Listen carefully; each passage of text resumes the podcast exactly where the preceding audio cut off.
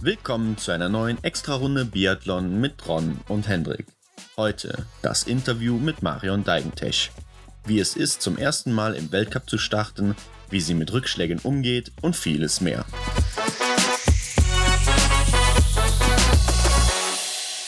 Hendrik, aktuell ist nicht viel los in der Biathlon-Szene. Genauso wie auf der ganzen Welt oder auch in der ganzen Sportszene. Hat sich nicht viel getan, oder? Ja, ganz genau. Und der ein oder andere wird es wahrscheinlich mitbekommen haben, es gibt schon wieder ein paar Rücktritte. Ja, genau. Und zwar Synnøve Solomdal, Mario Dolder und Thierry Chenal sind zurückgetreten. Mhm. Ich denke mal, der größte Name von den dreien wird Synnøve Solomdal sein. Ja, ganz genau. Die Norwegerin ist ja bislang Teil des ähm, erfolgreichen Staffel-Damen-Teams gewesen. Ja, ist aber auch schon 30 Jahre alt. Ja, ich finde 30 jetzt gar nicht mal so alt für ein Karriereende. Mhm. Also eigentlich, ja, könnte man schon noch zwei, drei, vier Jährchen machen, ne? Ja, ich denke, sobald die drei vorne steht, hat der ein oder andere schon so ein bisschen das Gefühl, oh, vielleicht geht es langsam zu Ende. Ja, hat man halt immer die, die Angst vor der drei, ne, vorne. Aber ihr lief es ja auch in den letzten Jahren nicht mehr so gut. Sie war mal so 2012, 2013 ziemlich gut dabei. Mhm. Hat auch immerhin zwei Einzelsiege geholt, ne, im Verfolger damals. Mhm. Also, ähm, gute Schützin gewesen. Sonst war sie ja auch eher immer nur Teil so der oder stand im Mittelpunkt, wenn, wenn halt die Staffel der Norwegerin äh, mal wieder auf dem Podest stand, was ja auch sechsmal der Fall war, beziehungsweise sie hat sechsmal ähm, die Goldmedaille mit, äh, mit den Mädels da gewonnen. Schon eine gute Ausbeute, mhm. muss man sagen. Ganz klar. Ja, letztes Einzelpodest war Saison 2017-18 im Einzel. Zeigt dann auch wieder, dass sie einfach eine gute Schützin war. Ja, ich war auch mal eine Zeit lang ein bisschen krank oder schwerer krank. Ich glaube, pfeifersches Drüsenfieber ist dann nie wieder so wirklich zurückgekommen, mhm. gerade läuferig. Ja, hat man dann gemerkt ne, an der Leistung. Ja, ja, das kann gut sein. Mm, Mario Dolder, der Schweizer, was kann man zu ihm sagen? Er war oder ist äh, 29 Jahre alt. Ja, war jetzt eigentlich nicht so der Top-Athlet. Also mhm. klar, ist natürlich eine Leistung, da im Weltcup überhaupt erstmal mitzulaufen und. Ja, immerhin war er zwölf Jahre mit dabei. Ja, Beste Platzierung, ein sechster Platz in Östersund und einmal 15. geworden in Hochfilzen. Mhm. Na, wie du schon gesagt hast, 29 Jahre alt, also auch noch nicht so alt, aber hat wirklich wohl auch gedacht, er schlägt jetzt lieber andere Wege ein. Ja. Und äh, Thierry Chinal, dann eben noch der Italiener. Ich denke, das wird der sein, den man am wenigsten kennt, aber auch erst 27 Jahre alt. Mhm. Ja, geht mir jetzt persönlich tatsächlich so, dass ich ihn mehr oder weniger gar nicht kenne. Hast du vielleicht so ein paar Infos über ihn? Naja, also ich weiß auch nur, dass er in der Staffel mal unterwegs war. Man sieht ja auch sein bestes Einzelergebnis oder besten Einzelergebnisse waren in der Saison 18, 19, Platz 31, 32 und 37. Mhm. Ja. Eher unauffällig. Genau, ist jetzt nicht einer der großen Namen, die man so kennt. Aber wir wollen ja auch nicht zu schlecht über die Athleten reden, sonst kriegen wir hier noch einen über den Deckel, ne, Hendrik? ja, gut. Ist ja immerhin nur unsere Meinung und äh, jeder darf sich da seine Meinung selber bilden. Ich denke, wir wissen auch alle, dass ähm, das Leistungsniveau im Weltcup generell super hoch ist und auch wenn man dann da unter oder, oder um die Plätze 40 bis 50 mitläuft und so, dann ist es trotzdem noch eine super starke Leistung. Ja, was soll man dazu sagen? Ja, für manche, für manche deutsche Fans ist ja schon äh, ein 10. oder 15. Platz ein, ein Lebensabbruch. sollte man nicht zu ernst nehmen. Ne? Also ist schon eine Leistung, da überhaupt zu starten, denke ich, und äh, das ganze Fall. Jahr zu trainieren, sich darauf vorzubereiten und dann überhaupt in den Punkten zu landen. Ja, aber kommen wir mal zu unserem nächsten Gast. Wir haben jetzt unsere kleine Gästeserie gestartet mhm. und weiter geht's, ne? Wen haben wir heute zu Gast, Hendrik? Genau, wir haben uns die Marion Deigentech aus dem EBU Cup eingeladen. Der ein oder andere wird sie auch vielleicht schon im Weltcup gesehen haben, jetzt vergangene Saison sogar. Äh, nämlich da durfte sie in Annecy starten bei nicht so schönem Wetter. In Oberhof war sie auch dabei, oder? Ja, genau, in Oberhof auch. Leider dann nicht für die Verfolgung qualifiziert, aber ich würde sagen, wir nehmen jetzt nicht mehr zu viel vorweg und springen einfach mal ins Interview rein und starten. Ganz genau. Viel Spaß dabei. Ja, unsere erste Dame bei der Extra-Runde als Gast. Der eine oder andere kennt sie bestimmt aus dem Weltcup. Marion Deigentech. Hallo Marion. Hi. Ja, hi Marion. Wir freuen uns, dass du heute die Zeit gefunden hast. Und ähm, ich würde sagen, wir beginnen einfach mal damit, dass du dich kurz vorstellst für die Leute, die dich noch nicht kennen. Ja, also hi. Ähm, erstmal danke nochmal für die Einladung. Hat mich riesig gefreut. Bin die Marion Deinpesch, bin 25 Jahre alt und mache Biathlon in Ruppolding am Stützpunkt und komme auch da aus der Nähe, also so circa 30 Minuten von Ruppolding weg. Da bin ich geboren, in Traunstein, genau. Ja, da liegt es ja nahe, dass man irgendwie Biathlet wird oder zumindest was mit Wintersport zu tun hat, weil das ist ja so die Wintersport-Hochburg in Deutschland, würde ich mal sagen. Ja. Erzähl uns doch mal, wie bist du überhaupt zum Biathlon gekommen? Also eigentlich relativ spät erst oder beziehungsweise auch erst spät zum Langlauf, weil viele beginnen ja wirklich schon im Alter von vier, fünf Jahren in der Kindergartenzeit schon mit dem Langlaufen. Ich habe früher eigentlich immer sämtliche andere Sportarten gemacht. Leichtathletik, Tennis, bisschen Fußball, so Sachen, was man also macht und ein bisschen Vereinssport. Und ein guter Freund von mir, der ist damals immer beim Langlaufen gewesen und dann habe ich ihm mal seine Sachen ausgeliehen und es hat mir gleich ganz gut gefallen und dann bin ich mit meinem Papa zum SV Bad Teisendorf gegangen und die haben immer recht gute Kinderarbeit gemacht, also denen gute Trainings gemacht und ja, da habe ich dann mit elf Jahren erst angefangen und dann mit 14 bin ich nach drei Jahren Langlauf schon zu Biathlon gewechselt. Eigentlich der Hauptgrund war, weil ich das klassische Laufen nicht so gerne mochte. und ja, es war auch noch dazu, dass einfach das Schießen, das macht es einfach spannend und genau, da bin ich mit 14 zum Biathlon gewechselt, habe dann hauptsächlich in Ruppolding trainiert und da hat es mir auch richtig Spaß gemacht. Wir haben eine coole Truppe gehabt, ähm, Jungs und Mädels damals noch gemischt und das war dann auch mein Freundeskreis und das war einfach richtig coole Zeit und seitdem mache ich das, genau. Ja, also du bist schon ein bisschen dabei, kann man so sagen. Ja. Auch wenn du vielleicht ein bisschen später begonnen hast erst. Aber ähm, ja, es lief ja dann auch ziemlich schnell ganz gut bei dir, kann man sagen. Hast ja, glaube ich, 2011, 2012 direkt den Deutschlandpokal gewonnen. 2013 ja. auch bei der Junioren-WM und bei diesem Europa-Olympia-Festival abgeräumt mit einer Goldmedaille, zumindest einer Silber- und einer Bronze Bronzemedaille. Also ja. warst ganz gut unterwegs und dann bist du ja am pfeiferschen Drüsenfieber erkrankt. Ist das richtig? Ja, also das war dann, wie gesagt, nach der Saison, das war das im Jahr 2013, glaube ich, war das, die Saison, wo eben so gut verlaufen ist mit der Junioren-WM-Medaille und der EOF-Medaille. Da habe ich dann im Frühjahr, im April, habe ich schon gemerkt, dass sie einfach immer recht müde und so war. Und da haben wir dann eben auch Blut abgenommen, da haben wir dann gesehen, dass ich das pfeifrische Drüsenfieber habe. Und dann ist eigentlich recht schnell gekommen, äh, gekommen, weil das pfeifrische Drüsenfieber, das merkt man ja oft, indem dass man irgendeine Krankheit hat. Und ich habe dann wirklich von Tag zu Tag ist mir schlechter gegangen, habe eine Mandelentzündung bekommen und ein Abszess im Hals, wurde dann auch operiert weil der Abszess halt immer größer geworden ist und da ist mir wirklich nicht gut gegangen. Also da habe ich ein paar Monate gar keinen Sport gemacht, war nicht zu denken dran, weil da ist einfach gar nichts mehr gegangen bei mir. Und das hat mich schon ziemlich ausgenockt dann, muss ich sagen. Ja. Das heißt, das hat dich auch bezüglich deines Trainings dann dementsprechend sehr weit zurückgeworfen? Ja, das auf alle Fälle auch. Also du machst einfach monatelang gar nichts und mhm. dann äh, fängst du erst wieder langsam an. Dann kann man ja nicht wirklich davon professionellen Training sprechen. Und das war zwar dann eigentlich das erste Jahr, wo ich dann schon aus der Schule war und dann im Zoll-Skiteam angestellt war, aber wenn ich das vergleiche mit anderen, wie die da trainiert haben und ich habe da angefangen, mal im August, Ende August mit dreimal die Woche eine halbe Stunde joggen. Mhm. Das ist ja nicht wirklich Profisport, aber ja, es ist so. Und wenn man halt krank war oder ist, dann muss man halt einfach seine Lehren daraus ziehen und am besten damit umgehen können. Was denkst du, wie lange hast du gebraucht, um deinen vorherigen Leistungsstand wieder zu erreichen? Also zu 100 Prozent kann ich das natürlich sicher nicht sagen, weil es ja immer ein bisschen schwer ist, ist ja wirklich genau so rauszurechnen. Aber nach meinem Gefühl würde ich schon sagen, dass es zwei Jahre auf alle Fälle akut waren, weil ich habe zwar dann wieder trainieren können, Mhm. Aber was ich gemerkt habe, was ich teilweise immer noch merke, dass ich einfach vom Immunsystem her nicht so wirklich stabil bin, dass ich nach wie vor nur oft krank werde, nicht schlimm, nur Erkältung, aber bei Sportler oder Leistungssportler macht es natürlich immer viel aus, wenn man ein bisschen Schnupfen hat, ein bisschen Halsweh, weil das heißt einfach nicht trainieren und wenn du mhm. dann wieder eine Woche nicht trainierst, dann wirft du das natürlich wieder zurück. Denkst du, also das war ja auch eine Phase in deinem Leben, da warst du gerade 18 Jahre alt, ist ja so eine Phase, wo man noch so in der Entwicklung ist gerade.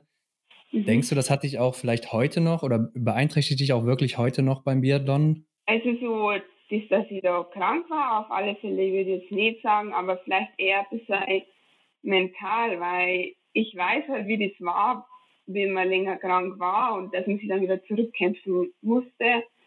Und da schwingt schon teilweise immer nur die Angst mit, wenn man jetzt mal wieder bisschen krank wird oder so wie letztes Jahr im Sommer bin ich im Mai fast gar nicht reinkommen. Also da habe ich wirklich auch wenig trainiert, weil ich ständig krank war und dann denkt man natürlich da immer wieder zurück, so ach, hoffentlich passiert es wie damals wieder, dass man wirklich monatelang ausfällt und das ist so ein Prozess, der wo sicher nicht bei jedem ist, aber bei mir schon ab und zu nur immer mitschwingt. Nicht jedes Mal, aber schon, dass ich mir immer denke, okay, jetzt sind die wieder auf jetzt, was kannst du machen, dass du wieder gesund wirst und dass man eher so in die Zukunft denkt und sie jetzt nicht irgendwie total schlecht redet. Hattest du denn damals aus deiner Jugendzeit, wo du so recht erfolgreich warst, vielleicht auch Konkurrentinnen, die heute im Weltcup oben mit dabei sind? Äh, ja, auf alle Fälle. Also da in dem Jahr in Obertiljach, wo wir die Medaille gemacht haben, hab, da ist zum Beispiel die Heckilena, die Schweizerin, schon mit dabei gewesen. Hanna Oeberg war auch mit dabei.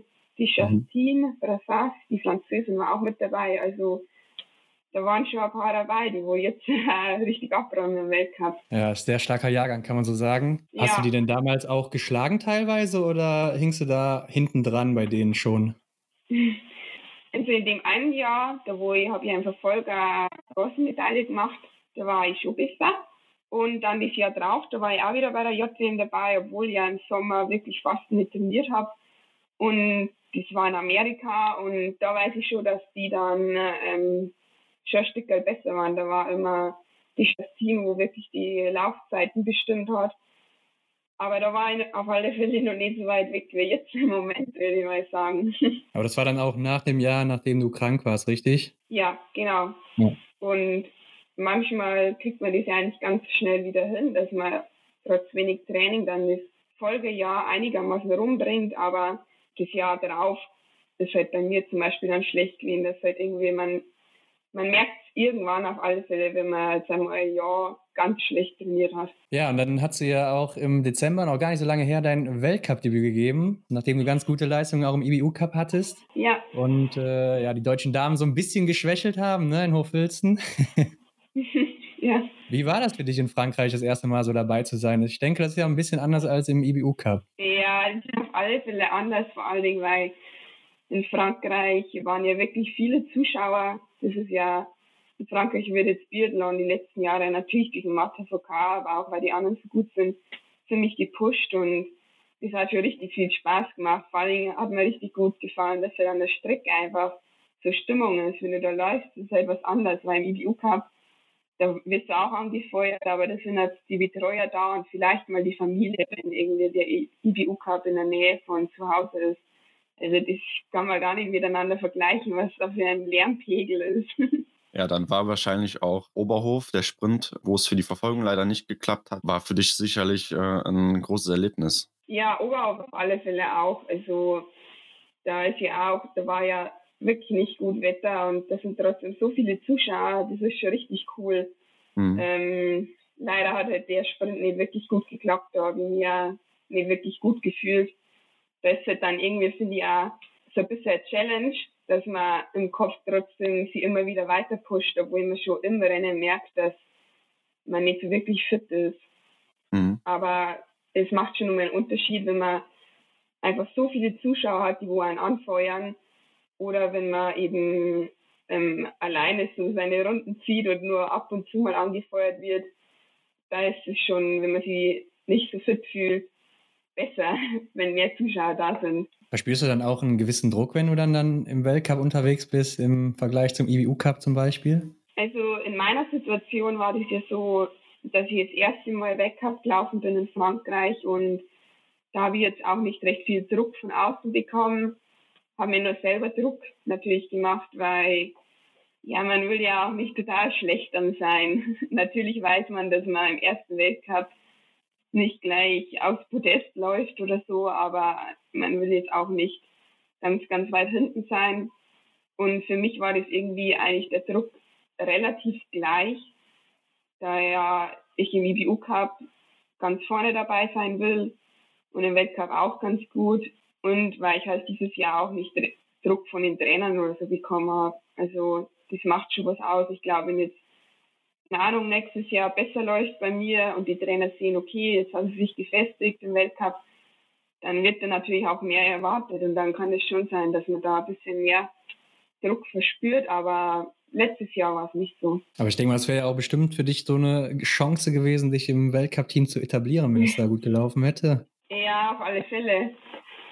Da könnte ich mir auch vorstellen, dass es dann äh, einen noch ein bisschen beeinflusst oder so. Ja, gut, dass du es fragst, da habe ich jetzt gar nicht dran gedacht. Doch, das stimmt, das war schon auf alle Fälle dabei, dass ich mir gedacht habe, so, okay, dieses Jahr ist auf alle Fälle eine Chance da für mich, die die letzten Jahre so nicht da waren. Und den Druck habe ich mir selbst gemacht, dass ich halt schon irgendwie mir gedacht habe, okay, jetzt schauen wir mal, wie es läuft, aber wäre ja cool, wenn es ein paar mehr Weltcup-Stationen macht. Du hast ähm, ja Weltcup und IBU-Cup-Erfahrung, IBU-Cup schon sehr viel. Mhm. Wie ist da der Unterschied zwischen den Anreisen? Gibt es da einen Unterschied oder gibt es da gar keinen bei euch? Eigentlich nicht, weil im Weltcup sowie im IBU-Cup sind eigentlich, wären alle Rennen, die wo jetzt recht nah von unserem Zuhause oder von Süddeutschland sind, werden auch mit dem Auto gefahren und im IBU-Cup auch. Also das einzige Unterschied ist, dass im Weltcup fährst du vielleicht mit einem Audi, wenn du mit jemandem mitfährst und im IBU-Cup mit einem Bus vom Zoll oder mit einem DSV-Bus. Aber da kannst du ja nicht so schnell fahren, aber. aber seid ihr dann mit allen Leuten, die im IBU-Cup starten, für das deutsche Team dann in einem Bus? Ja, es kommt darauf an, weil im IBU-Cup doch ein paar auch aus Oberhof kommen oder vom Schwarzwald. Und man tut sich da immer so stützpunktmäßig zusammen. Also wir Ruhpoldinger versuchen dann schon alle in einen Bus zu fahren, weil es ja mehr Sinn macht, finde ich. Weil dann kann man sich auch abwechseln mit Fahren, wenn es doch mal weiter Weg ist. Und genau. Und ist das auch bei euch so, dass ihr dann zum Beispiel drei, vier Wochen am Stück nicht zu Hause seid? Oder liegt ihr so gut, dass ihr sagt, nee, wir fahren zwischendurch nochmal nach Hause und dann erst wieder zum nächsten Ort? Ähm, also so mit Stützpunkt Ruppolding, da hat man schon immer ganz gut, dass er recht gut liegt. Und meistens drei Wochen, nicht zu so zwei Wochen am Stück, wenn dann eher, wenn jetzt zum Beispiel im Dezember war meine erst, erste, erste Woche vom EDU Cup in Norwegen, in Schischen oben. Und dann sind wir noch mal ein paar Tage heim. Und dann sind wir nach Rittnauen. Und dann wäre ich ja eigentlich nach Obertürk weiter, bin dann auch nach Frankreich zum Weltcup. Und aber wenn wir Rittnauen, Obertürk, da bleiben wir dann schon ähm, äh, gleich in der Gegend und fahren nicht nochmal heim, obwohl es nicht zu weit heim wäre. Also du bist dann äh, vor Frankreich nochmal kurz nach Hause? Ja, einen Tag. Hast Energie getankt und dann los nach Frankreich. Genau, genau. Ja. Das war eigentlich eine ziemliche Hauruck-Aktion danach. Also wir haben das erst am Sonntagabend mitbekommen und dann haben wir gedacht, wir am besten fahren und unser Trainer hat gesagt, er fährt am Dienstag. Und wir haben dann wirklich am Sonntagabend innerhalb von einer halben Stunde die Maren und ich das Zimmer ausgeräumt und sind noch heimgefahren. Beeinflusst so eine Anreise eigentlich bei dem Weltcup dann selber, dass man vielleicht, wenn man länger fährt, auch ein bisschen, ja, nicht mehr so, so leistungsfähig ist, vielleicht läuferig? Auf alle Fälle, ähm, aber es ist so, mal eine lange Anreise ist ja, sind wir doch schon gewöhnt, aber es beeinflusst einen schon oder das habe ich gemerkt, wie ich quasi vor Weihnachten dann noch nach Frankreich, war ja doch eine lange Anreise, weil wir da mit dem Auto gefahren sind, weil es da vor ein paar Jahren mit dem Fliegen ein paar Schwierigkeiten gegeben hat. Und dann war ich über Weihnachten zu Hause, auch, habe doch ein paar Tage Pause gemacht, weil ich Halsweh hatte. Dann bin ich nach Oberhof gefahren, der fährt auch vier Stunden und dann war ich von Oberhof zu Hause und bin am nächsten Tag gleich nach Osribi in die Slowakei und da fährst nochmal sieben Stunden und da habe ich schon gemerkt, dass mich das ein bisschen geschlaucht hat, das ständige Hin- und Herfahren und doch immer mehrere Stunden und nicht nur zwei Stunden. Ich glaube, die Summation macht es einfach aus. Wenn du mal eine lange Anreise hast, ist nicht so schlimm. Wenn du aber über ein paar Wochen jedes Mal viele Stunden wohin fährst, das rächt sich dann schon irgendwann. Also ihr fahrt dann auch meistens direkt durch oder äh, macht ihr auch Pausen zwischendurch und vertretet euch zum Beispiel mal die Beine oder äh, keine Ahnung, bisschen Mobility-Einheiten? Ja. Also wir machen auf alle Fälle eine Pause. Jetzt wenn du nur zwei Stunden wohin fährst, dann ist nicht unbedingt, aber ein paar Stunden, dann machen wir schon eine Pause mal die Beine vertreten, ne?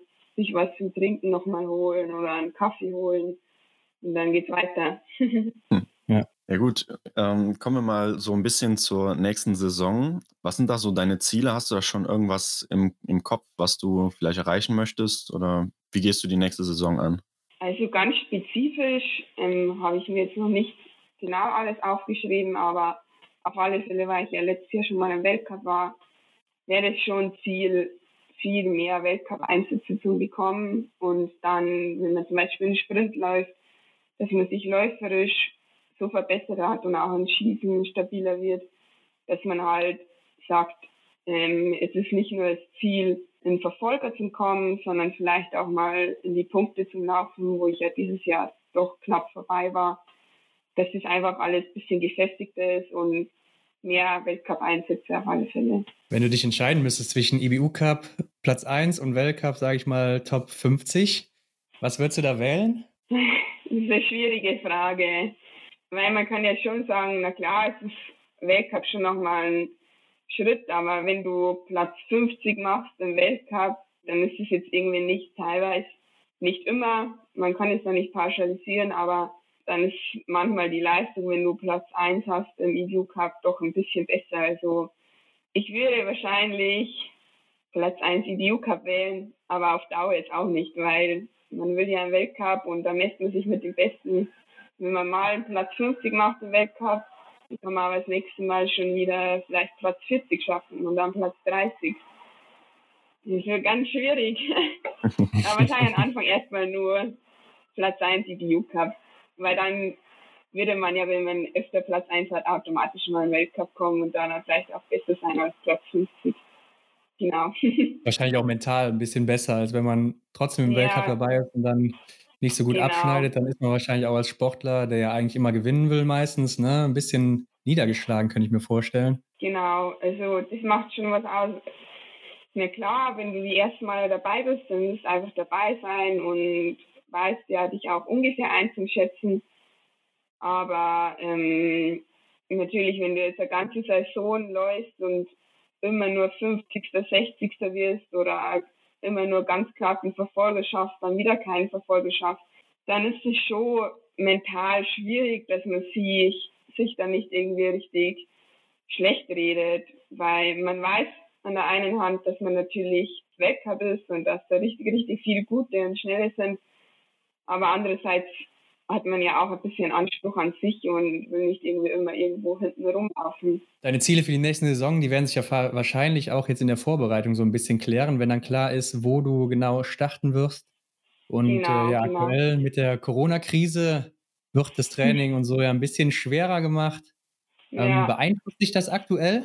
Also aktuell nicht wirklich, weil jetzt ist ja eh April und im April haben wir eh immer Trainingsphase. Wir trainieren da schon paar Stunden die Woche, aber definitiv nicht so viel wie in der Saison. Und da ist mehr so nach Lust und Laune. Also wenn es schön Wetter ist und aktuell darf man ja in Bayern noch rausgehen, also kleine Runde alleine natürlich joggen, aber das ist eher mehr nach Lust und Laune. Und ich mache auch immer ein paar, oder was ich verstärkt im April immer mache, ist so ein paar Übungen, weil ich immer ein paar Rückenprobleme die letzten Jahre hatte und da habe ich halt jetzt die Zeit mehr, als wie wenn ich eh schon, keine Ahnung, 20 Stunden die Woche trainiere, dann fällt einem das immer ein bisschen schwerer, dass man seine Reha-Übungen noch dazu macht. also es beeinflusst mich jetzt aktuell nicht, aber jetzt eh eher eine ruhigere Phase wäre im Training und sowieso selbstständig im April. Ja, ich denke, die Ausdauer kann man auch immer sehr variieren, beziehungsweise die kann man halt ähm, sehr variabel trainieren. Aber wie sieht denn das dann mit dem Schießtraining aus? Die Schießstände sind ja auch äh, gesperrt. Mhm. Kann man da auch zu, oder macht ihr zu Hause dann da auch Übungen für oder wie gestaltet man das? Mhm, ja, genau, die Schießstände sind ja gesperrt und da kannst du im Moment nicht scharf schießen, sozusagen. Aber wir machen auch oft Trockentraining, das mache ich eigentlich die ganze Saison durch. Also entweder machst du es ganz einfach, da malst du auf ein Blatt Papier, in kleiner Form natürlich fünf Ziele und dann stellst du oder legst dich hin und machst, entweder hältst du die Ziele, solange es geht, oder machst ein paar Atemübungen, oder was ich auch gern mache, weil ich manchmal ein paar Probleme im Abzug habe, dass ich mich hinsetze und immer wieder den Abzug betätige, sauber eine Abzughaltung habe und das halt einfach trainiere, dass man eben, wie wir oft sagen, nicht durchreißt, dass man, weil wir einen Druckpunkt, dass man den richtig spürt und das mache ich auch oft, oft mit geschlossenen Augen, dass ich da ein Feeling drin habe. Also da kann man im Moment schon viel machen oder es gibt auch so Systeme, wo man quasi sich einen Laser vorne an Lauf hinbaut und dann kann man so ein bisschen auch auf ein Ziel zielen und da kann man das am Computer dann auch anschauen, kann man nachvollziehen, wie man sauber abgezogen hat, wie die Haltephase war und so. Also da gibt es schon etliche Möglichkeiten, um aktuell auch noch verschieden zu trainieren. Du hast ja eben angesprochen, dass du auch Rückenprobleme hast. Und da fällt mir jetzt gerade ein, dass der Eric Lesser zum Beispiel das auch hat oder Simon Schemp. Ist das so eine Sache, die im Biathlon recht prominent ist, kann man sagen? Also ich weiß von vielen, aber ich weiß also in Deutschland zum Beispiel, aber ich habe jetzt noch nie groß von anderen Nationen geredet. Also glaube ich, kann man es nicht so pauschalisieren, aber Rücken ist sicher sehr anfällig. Ich glaube, der ist immer anfällig bei Leistungssportler, weil das irgendwie auch so ein bisschen Zentrum natürlich ist. Und vielleicht bei uns im Biathlon auf alle Fälle noch mehr, da wir auch die, Rück äh, die Waffe hinten auf dem Rücken haben und das noch ein Zusatzgewicht ist. Das macht sicher noch was aus, kann ich mir vorstellen. Aber ich glaube, da hat jeder Leistungssportler so seine eigenen Baustellen und bei mir, so wie Simon und Erik, ist halt der Rücken. Für andere am Fuß, andere an der Schulter. Das, da hat jeder so seine Probleme. Aber ich glaube, allgemein ist es im Biathlon eher so, dass die Verletzungen relativ gering sind, oder? Ja, das auf alle Fälle, da ja Langlaufen auch Richtung eine schonende Sportart ist. Also jetzt nicht wie Laufen, das geht ja oft aufs Knie oder so. Und sonst ist es eher sind Verletzungen wegen Überlastung, wenn man zu viel trainiert oder so. Das wo ja doch mal bei Leistungssportler schnell passiert, dass man eine Überlastung hat. Ja.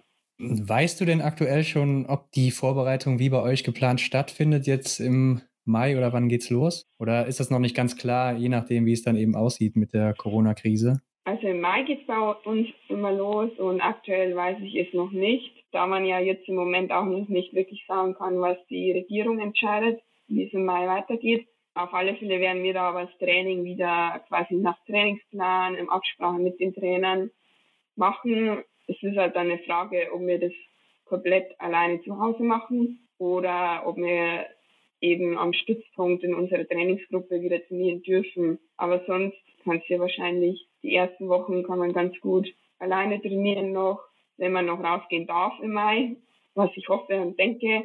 Nur halt Schießen wird wegfallen, aber da muss man dann mhm. eben mehr Trockentraining machen. Bist du denn vorbereitet, falls äh, du nicht mehr raus darfst momentan oder in den nächsten Monaten? Ja, eigentlich schon, weil ich habe, also ich könnte dann viel Rad fahren, weil ich eine Rolle zu Hause. Laufbahn habe ich nicht zu Hause.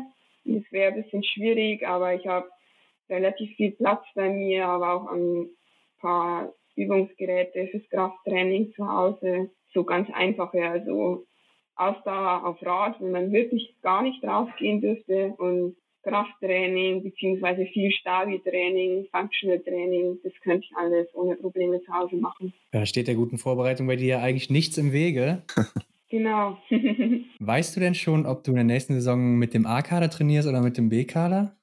Ähm, das weiß ich aktuell noch nicht, weil die Woche waren Sitzungen, die sind jetzt nächste Woche auch noch und danach werden wir dann mehr wissen. Genau. Weißt du, wonach das entschieden wird? Einfach äh, sagen die Trainer das oder entscheiden da auch Resultate oder Punkte bei euch? Also auf alle Fälle Resultate, macht ja auch Sinn. Und die Trainer werden aber wahrscheinlich trotzdem oft mal, gibt es ja so ein paar Trainerentscheide, wo man dann eben drüber redet, okay, das macht Sinn, dass Team A-Kader trainiert oder vielleicht diejenige war trotzdem ganz gut, aber trotzdem im B-Kader, weil sie dieses Jahr noch Ausbildung hat und da wären es eh zu viele Lehrgänge im Sommer und genau, also hauptsächlich natürlich die Resultate, was auch Sinn macht und aber es gibt schon auch Trainerentscheide, wo sämtliche Trainer sich dann miteinander absprechen. Ja. Wir hatten zum Beispiel letzte Woche den Matthias Dorfer hier, den kennst du ja auch. Ist ja. Ja, ein Mixstaffelkollege von dir, ne? Mit dem hast ja, du zusammen genau. in der Mixstaffel abgeräumt. Und er ist ja Sportsoldat. Du bist beim Zoll, Zollbeamtin. Genau. Nimm uns doch mal mit auf so einen Tag bei dir. Wie sieht der aus? Ja, also eins muss ich noch dazu sagen, das Gute ähm, beim Zoll ist aktuell, dass sie wirklich den Sport sehr fördern. Ich habe natürlich die Einstellung zu machen müssen, aber meine Ausbildung mache ich zum Beispiel jetzt erst, wenn ich mit dem Sport fertig bin. Also ich habe wirklich 100% Zeit, dass ich mich auf meinen Leistungssport konzentriere und würde erst nach meiner Karriere beim Zoll arbeiten anfangen. Und so wichtig quasi im Tag eigentlich nur aufs Training. Also da ich so eine halbe Stunde vom Luppolding weg wohne, stehe ich immer ein bisschen früher auf, stehe meistens so, kommt immer darauf an, entweder vier nach sechs, halb sieben auf. Ich mache immer in der Früh ganz gern noch ein paar Yoga-Übungen, weil ich merke, dass mir das einfach gut tut, auch für den Rücken. Wirklich nicht lange, maximal zehn Minuten. Dann frühstücke ich gemütlich, lasse ich mir immer genügend Zeit. Und dann fahre ich so um 7.45 Uhr oder 10 vor 8 circa los ins Training, weil das quasi um halb neun anfängt, aber wir immer ein bisschen eher da sind, dass wir noch aufmedizinieren, die Matte herrichten und so. Genau, und dann trainieren wir. Das kommt halt auch immer darauf an, wie lang das Training ist. Wenn wir Intervalle machen, dann dauert es manchmal eher tendenziell ein bisschen kürzer, aber nicht so viel kürzer, als wie wenn wir eine ganz lange Auseinheit haben. Aber so im Schnitt komme ich dann im Sommer zwischen 12, 13 Uhr wieder nach Hause. Dann machen wir Essen oder habe manchmal noch was zum Vortag. Dann ähm, lege ich mich ein bisschen hin. Schlafen tue ich eher selten, was die andere Sportler machen, aber das kann ich Mittag ehrlich gesagt nicht. Ich lese dann oft oder jetzt Anfang Sommer, weil ich noch nebenbei ein Fernstudium mache, lerne ich vielleicht noch eine Stunde. Und dann geht es meistens schon zum zweiten Training raus. Das ist entweder selbstständig, wenn wir eh nur eine lockere Ausdauereinheit haben, oder ich fahre dann nochmal nach Ruppolding, wenn wir zum Beispiel zusammen Krafttraining haben. Oder ich habe zu Hause meinen Freund, der ist auch mein Athletiktrainer dann mache ich immer mit dem eigentlich so mein Athletiktraining, also mein Stabi-Training zusammen. Genau, da warte ich eher, dass er dann von der Arbeit heimkommt und starte dann so 16, 17 Uhr, manchmal auch 15.30 Uhr quasi mein zweites Training. Und dann ist eh schon wieder Abend. genau. Sind das dann alles jetzt Laufeinheiten oder ist da auch äh, Schießeinheiten mit dabei? Also am Vormittag, wo ich jetzt gesagt habe, dass ich doch länger in Rupperling bin, da schießen wir eigentlich immer noch damit dazu, also zum Lauftraining. Am Anfang der Saison ist es eher viel in Ruhe noch, da machen wir vor dem Lauftraining oft ist, sagen wir, Grundlage Schießen dazu. Und quasi da machen wir ein paar Schießübungen, schießen aufs Papier und nicht auf die Klappscheiben. Und dann gehen wir zum Laufen und dann im Laufe des Sommers wird das alles ein bisschen komplexer, quasi da schießen wir nur an wir machen dann unser Lauftraining, so wie im Wettkampf quasi, ähm, eine Runde laufen, schießen, eine Runde laufen, schießen. Genau. Also da ist eigentlich am Vormittag immer Schießtraining. Entweder extra oder auf alle Fälle mit dazu zum Lauftraining. Und äh, ja, du hast eben angesprochen, du studierst. Was studierst du? Ähm, ich studiere in Ansbach, Ansbach International Management. Genau. Also möchtest du vielleicht nach deiner Karriere so in die Richtung gehen? Ja, auf alle Fälle. Also das ist auch sehr Wirtschaft passiert, würde ich sagen, zu 100 Prozent weiß ich natürlich noch nicht, was ich nach der Karriere mache. Vielleicht bleibe ich auch wirklich ganz toll. Aber ich habe auch in der Schule schon immer den Wirtschaftszweig gehabt und das gefällt mir irgendwie und wegen dem tue ich mich auch ganz leicht im Studium, weil es mich einfach interessiert und wäre schon eine Art, was ich nach dem Sport machen könnte, ja. Ja, wenn man dann mit einem Leistungssportler über ja, Training redet, dann bleibt auch oft die Frage nicht aus, wie es mit der Ernährung aussieht. Hast mhm. du da bestimmte Ansätze? Wie gehst du da vor? Also so richtig bestimmte Ansätze oder ganz strikt habe ich nicht. Was mir recht wichtig ist, dass ich immer so natürlich wie möglich quasi, also wie, also ich, was eigentlich ganz normal ist, glaube ich, bei Sportlern, dass man jetzt nicht irgendwelche Tiefkühlprodukte oder irgendwas zusammengemischtes ist, und ja, ich ernähre mich schon sehr gesund, weil ich ein bisschen so auf, auch aufgewachsen bin. Wir haben immer einen Garten zu Hause gehabt. Meine Mama hat auch viel mit Kräuter gekocht und ich auch jetzt eher saures den süßen bevorzuge. Also ich würde jetzt lieber am Nachmittag irgendwie, keine Ahnung, eine Breze essen, als wie ein Stück Kuchen oder so. Mhm. Von dem her ist für mich jetzt nicht schwierig bei meiner Ernährung mich irgendwie recht einzugrenzen, einfach so natürlich wie möglich und eher wenig Zucker, würde ich auch sagen. Genau, aber das ist eher so, weil das so mein Geschmackssinn auch ist. Also ich esse schon gern Schokolade, aber ich esse von Hause aus lieber die Zartbitterschokolade. Also, ja. Hm. Aber du bist jetzt nicht irgendwie vegan unterwegs oder vegetarisch zum Beispiel? Ja, ich habe die letzten Jahre schon immer noch Fleisch gegessen, aber wirklich sehr, sehr selten. Und jetzt eigentlich fast gar nicht mehr. Aber bei mir liegt es eher daran, dass ich Fleisch eigentlich nicht mag. Also ich mag den Geschmack einfach nicht. Es wäre jetzt mhm. wirklich, wenn wir mal wo sind und es gibt wirklich nichts anderes, dann bin ich nicht so, dass ich das nicht esse. Aber es ist jetzt nicht, dass ich das gar nicht runterbekomme, aber ich mag es einfach nicht so. Also das ist, viele Sportler essen das ja aus Überzeugung zum Beispiel nicht, so ist es bei mir nicht ähm, sondern weil ich es einfach nicht mag. Wie deckst du denn dann deine Proteine zum Beispiel? Weil du brauchst ja schon einen gewissen oder einen recht hohen Anteil an Proteinen ne, als Sportlerin. Ja. Wie machst du ähm, das? Ja, das ist immer so eine Frage. Ich esse auf alle Fälle viel Fisch. Den mag ich schon. Und ja, das ist eigentlich so der Hauptinhalt, dass ich viel Fisch esse. Und was man ja auch sagt, oft so bestimmte oder Veganer essen ja auch viel so Hülsenfrüchte, wo auch einen hohen, hohen Proteinanteil haben und das versuche ich immer in meine Ernährung mit einzubringen. Genau, dass ich halt auf alle Fälle den Proteinanteil so gut wie möglich hochhalte und Eier auch. Ich habe zu Hause sechs Hühner, also bekomme ich die Eier eh immer frisch. Ja. genau, also das ist eigentlich perfekt für mich. Genau, und wirklich ganz selten vielleicht mal ein Fleisch. Und da ich ja auch vom Bauernhof komme, wir haben zwar keine Tür mehr, aber haben viele Nachbarn, also da wo ich wohne, da ist wirklich nichts, außer ein paar Bauernhöfe. Und da, wenn dann vom Bauern gutes Fleisch, wo man weiß, dass den Tieren gut gegangen ist.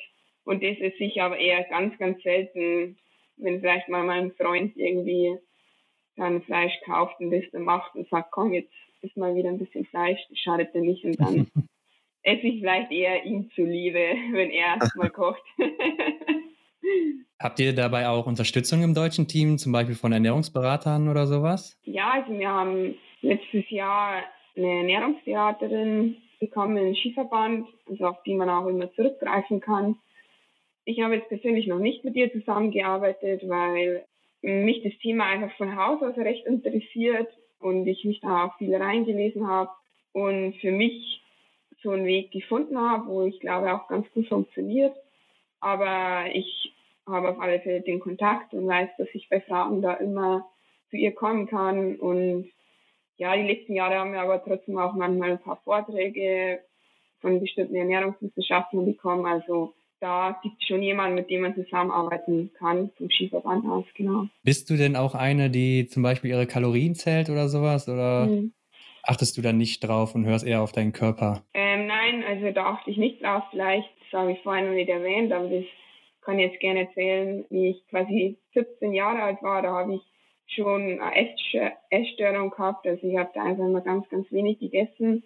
Und bin dadurch auch aber stark abgenommen. Das wird vielleicht auch einen Grund gehabt haben, wieso ich so krank geworden bin. Kann man natürlich nicht zu 100 Prozent sagen. Und wegen dem ist es bei mir persönlich auf alle Fälle ein No-Go, dass ich quasi Kalorien zähle, weil mir geht es jetzt im Moment richtig, richtig gut. Ich habe auch überhaupt keine Probleme mehr. Aber ich weiß auch, wie schnell man quasi wieder in so eine Essstörung rutschen kann und bei mir persönlich wird es nie in Frage kommen, dass ich das mache, weil ich nicht wieder quasi da zurückfahren will. Ja, ich denke, das könnte einen sehr beeinflussen, ne? wenn man die ganze Zeit nur über das Essen nachdenkt oder, oh, ja. wie viele Kalorien habe ich schon gegessen und wie viel muss ich noch genau. essen. Und äh, genau. äh, ja, vielleicht will ich jetzt ein bisschen abnehmen, dann esse ich was weniger oder so. Genau. Ja, gerade also, dann in so einer Situation kann ich mir das sehr vor schwer vorstellen bei dir. Ja, also man hört ja immer wieder, dass die viel Sportler machen und die vielleicht auch gut damit fahren, aber ich halte persönlich wirklich gar nichts davon.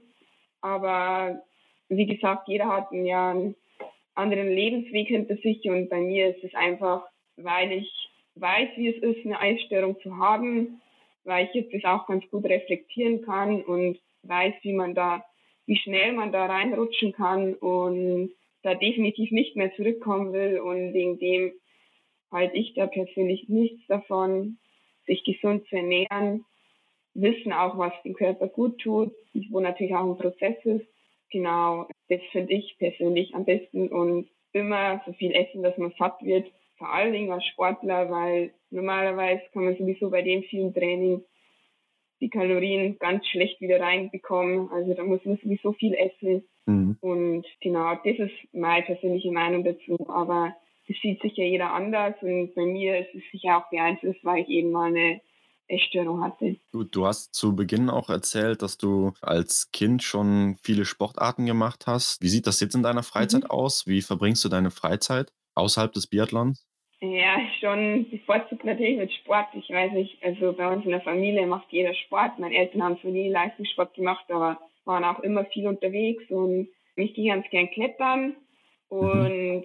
da ich ja in den Bergen quasi wohne, auch einfach gern mal gemütlich am Berg, das dann nicht als irgendwie extra lange Trainingseinheit ansehe, sondern vielleicht nur eine, einen kleinen Berg oder nur zu einer Alm oder so.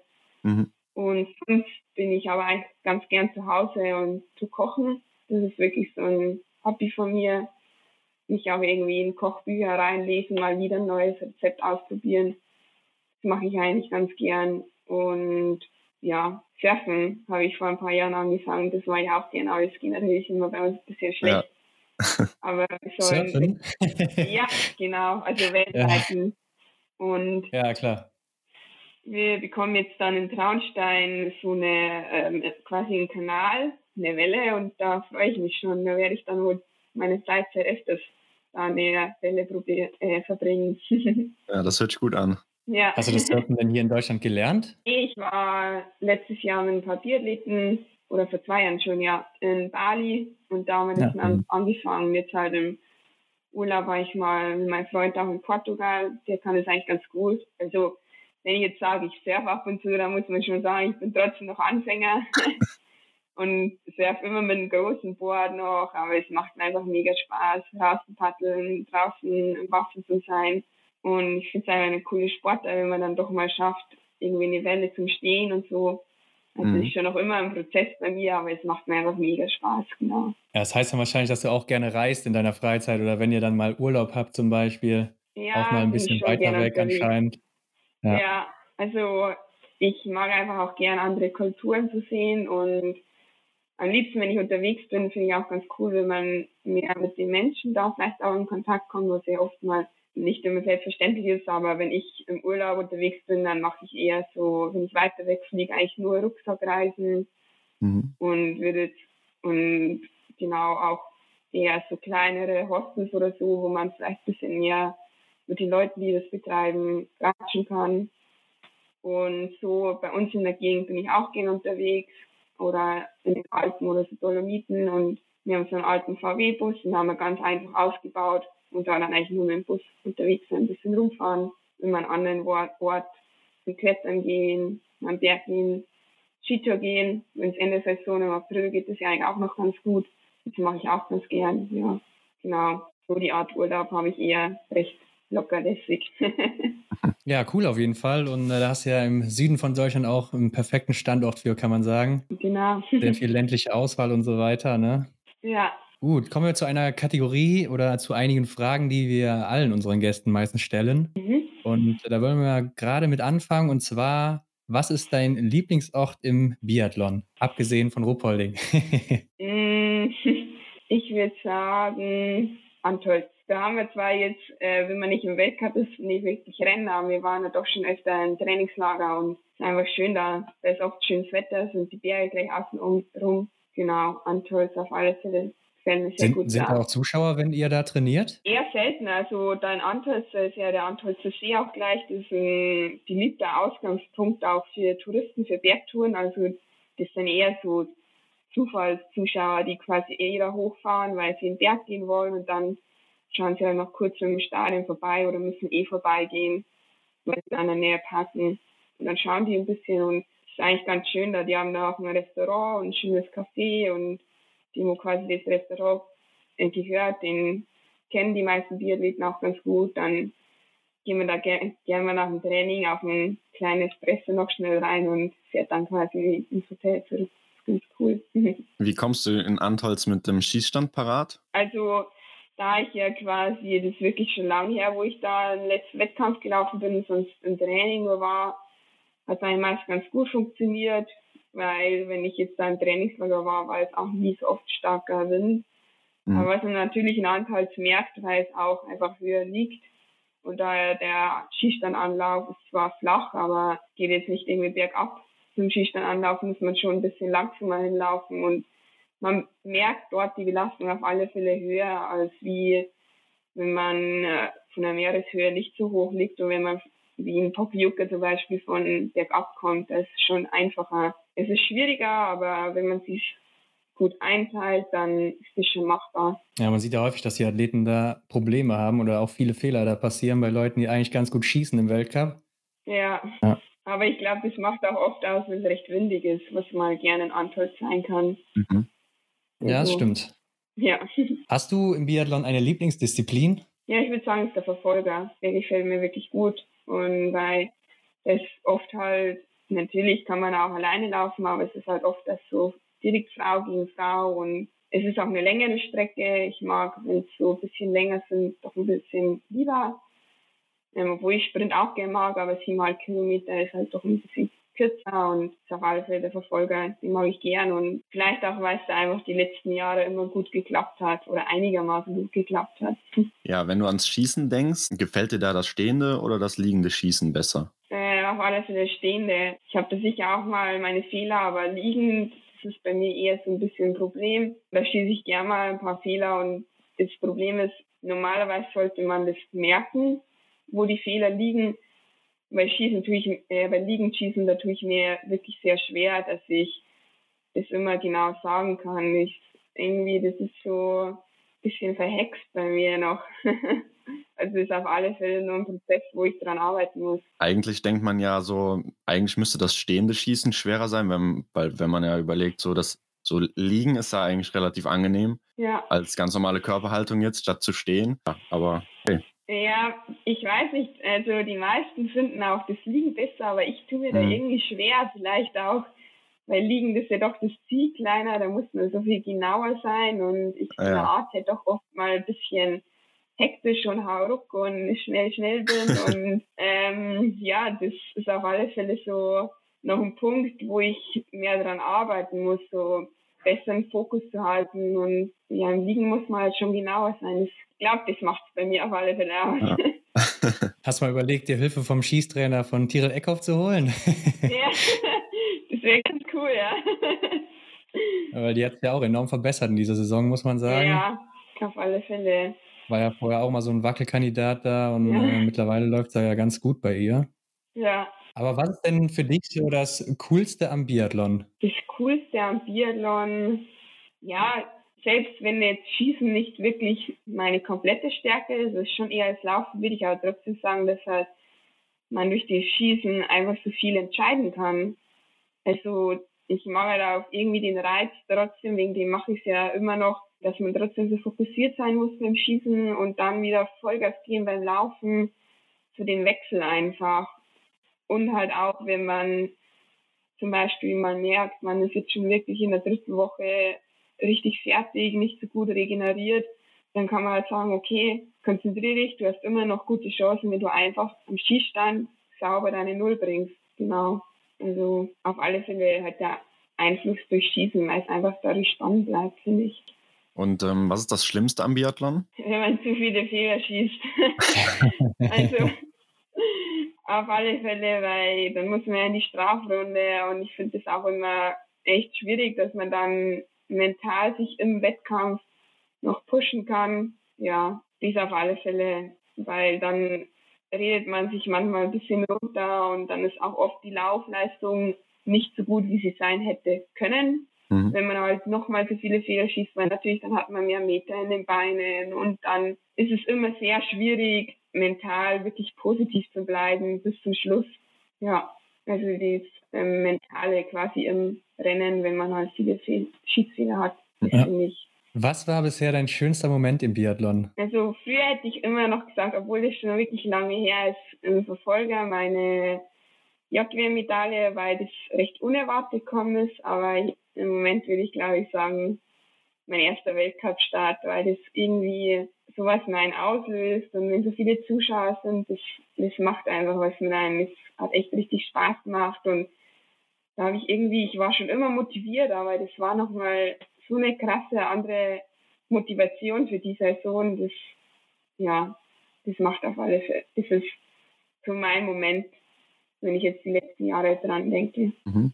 Und wer sind deine Vorbilder im Biathlon? Ähm, ja, meistens ist ja so schon die Laura, Laura Dahlmeier, weil die halt mhm. einfach mhm. ja unglaublich erfolgreich war und sie auf alle Fälle. Aber ich würde irgendwie sagen, das sind so viele, weil jeder so richtig viel Sachen richtig gut kann. Aber von voraus auf alle Fälle die Laura und vielleicht noch Johannes Tingesbö, genau.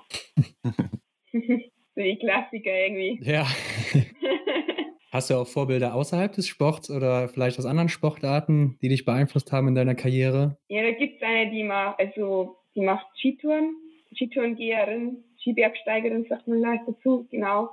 Das mhm. ist ja auch schon äh, eine Weltcup-Sportart. Und eine Schwedin, Emily Forsberg heißt die, und ich glaube, die finde ich eigentlich ganz cool. Die ist jetzt ein bisschen eine Art wie ich, macht auch gern Yoga, hat auch einen Garten zu Hause und lebt sehr natürlich und mir gefällt ganz gut zu den Mindset, wo sie hat, auch immer sehr positiv und ist auch unglaublich fit. Also was die für Sachen macht, auch für Projekte, das gefällt mir einfach und ich habe irgendwie auch oft so Vorbilder quasi, die wo auch außerhalb des Sports einfach eine coole Person sind oder eine Persönlichkeit haben. Das gefällt mir ganz gut, genau. Ja, du hast auch gesagt, du liest relativ viel. Hast du dann vielleicht auch irgendwelche Biografien oder so, die du liest von Sportlern oder anderen Personen, die dich dann beeinflussen? Oder bist du eher so die Romanleserin? Naja, also ich habe schon Biografien, ähm, lese ich eigentlich vor allen Dingen von Sportlern ziemlich, ziemlich viel. Und das ist zwar nicht eine richtige Biografie, sondern eher so ein Begleiten von seiner Sport oder von seinem Sportleben von den Cobb Bryant. Die habe ich mir schon vor Jahren, wie es rausgekommen ist, mal gekauft und das ist auf alle Fälle was, was mich beeinflusst hat, weil ich das faszinierend finde, wie ehrgeizig der war und der war trotzdem schon so ein guter Sportler und hat immer noch so viel an sich gearbeitet. Das finde ich irgendwie faszinierend, dass dem sein Anspruch nicht war, irgendwie so, okay, ich will jetzt einfach so gut und bekannt sein, sondern ich will immer das Beste aus mir persönlich rausholen. Den Ansatz, der gefällt mir ganz gut, weil man ja quasi immer an sich weiterarbeiten kann und dadurch auch sich vielleicht nicht so viel mit anderen vergleicht, sondern wirklich bei sich bleibt, was ja auch wichtig ist, um weiterzukommen. Und der hat mich auf alle Fälle auch beeinflusst. Ich habe auch viele Interviews von gelesen, ist einfach sportlich gesehen ähm, und auch so sicher auch ein paar Themen, wo man sagt, okay, das ist ein bisschen zu extrem, aber ich habe das sehr gut gefunden, eigentlich so wie der an sämtliche Sachen im Sport und so auch rangegangen ist. Ja, die nächste Frage ist mehr oder weniger schon aus dem Gespräch beantwortet worden, aber ich denke, vielleicht gehst du einfach trotzdem noch mal kurz darauf ein. Und zwar, was würdest du heute tun, wenn du nicht zum Biathlon gekommen wärst? Ja, ich hätte ziemlich sicher studiert, auch was in die Wirtschaftsrichtung und dann mal geschaut, wo ich natürlich hingekommen wäre. Was, mir, was ich jetzt schon merke, was mir auch gut gefallen würde, wenn man halt irgendwie bei einem schon im Sportbereich bleibt, aber vielleicht erstmal bei irgendeinem Sportartikelhersteller. Wir haben zum Beispiel auch ein Studium, was einen Exkurs zu Adidas nach Herz und Aurach gemacht und haben da mit vielen geredet, die wohl im Running-Bereich ein paar Werbekampagnen machen und irgendwie so in die Richtung ähm, würde mir das schon gut gefallen, im Marketing arbeiten oder auch ein bisschen in der kreativeren Seite quasi für eine Werbekampagne. Aber vor allen Dingen im Sport irgendwie arbeiten. Genau, sowas, glaube ich, könnte ich mir gut vorstellen. Oder hätte ich mir gut vorstellen können. ja, auf jeden Fall sehr vielseitig unterwegs, hört man schon so raus. Mhm. Und äh, auch unsere nächste Frage ist ein bisschen vielseitiger. Wenn du dir den besten Biathleten der Welt zusammenstellen könntest, egal ob Frau, Mann, aktiv, inaktiv, welche Eigenschaften würdest du nehmen und von wem? Oh, das ist wirklich schwierig, weil ich so die 100% genau weiß ich jetzt nicht, wer wirklich immer die allerbeste Schützin war.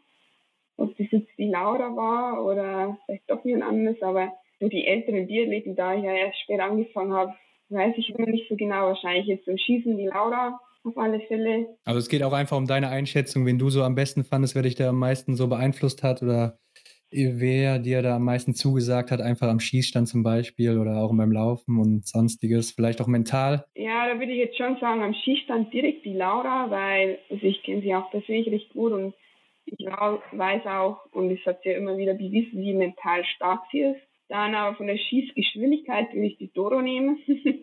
also ich hier wieder. wieder. Mhm. Beim Laufen, also ich bleibe jetzt mal im Darmbereich, weil ich finde, das kann man dann, also das kann man ein bisschen besser so zusammenstellen, weil wenn man natürlich im Laufen einen Mann nimmt, dann ist ja klar, dass der schneller ist als im Darmbereich. Dann im Laufen auf alle Fälle jetzt aktuell die Denise, weil die einfach fast immer eine entweder die schnellste ist.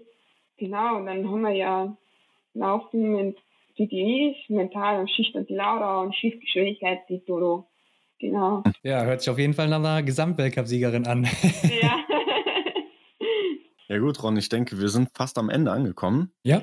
Eine Frage habe ich noch. Und zwar, Marion, wenn du am Times Square in New York stehen würdest und du könntest auf eine Werbetafel etwas draufschreiben, beispielsweise irgendeine Message oder irgendein Motto, was du verfolgst, wo es halt jeder sehen kann, was würdest du, was würdest du da draufschreiben? Ähm, ah, das ist richtig schwieriger. Wahrscheinlich sowas in der Art wie, dass man quasi immer bei sich bleiben soll und sich nicht so viel vergleichen soll, weil das ich persönlich ganz wichtig finde und auch oft bei mir merke, dass es ähm, mich weiterbringt, wenn ich mich komplett auf mich konzentriere. Nicht mhm. egoistisch sein, aber für die Weiterentwicklung sich nicht so viel vergleicht. Wahrscheinlich so ganz simpel auch einfach always be yourself. Mhm. Genau, dass man sich nicht verstellen muss für andere, weil du bist gut, so wie du bist eben. Ja, das sind doch schöne Schlussworte. Ja, sehe ich auch so. Und bevor wir uns jetzt aber noch verabschieden, sag doch mal den Zuhörern, wo die dich finden können, wenn die mehr von dir erfahren wollen. Ja, am besten wahrscheinlich über Instagram. Das ist das Medium, wo ich am meisten nutze. Mhm. Das ist mein Name Marion-DEI. Genau, und da poste ich eigentlich immer recht regelmäßig was rein oder auch in meine Story. Kann ein bisschen sehen, was ich auch so zu Hause mache. Genau, da ist gleich am besten. Genau. Ja, alles klar. Dann bedanken wir uns auf jeden Fall, dass du dir die Zeit genommen hast, hier mit uns zu reden. Genau. Hat auf jeden Fall Spaß gemacht. Und genau. ja, damit verabschieden wir uns dann bei dir und wünschen dir natürlich alles gut für die nächste Saison. Hoffentlich sehen wir uns im Weltcup dann wieder. Ja, danke, es wäre cool. und vielleicht hören wir uns ja vorher auch nochmal wieder. Ja, wäre cool. Bin immer dabei. Alles klar, in diesem Sinne sagen wir ciao. Ciao. Wir hoffen, dass dir das Interview mit Marion gefallen hat. Folge ihr bei Instagram und Facebook und begleite sie auf ihrem Weg in den Weltcup. Ansonsten folge auch uns und teile die Episode mit deinen Freunden. Damit hilfst du uns sehr. Schau auch auf unserem Instagram-Kanal vorbei. Alle Links findest du wie immer in der Folgenbeschreibung. Vielen Dank und bis nächste Woche.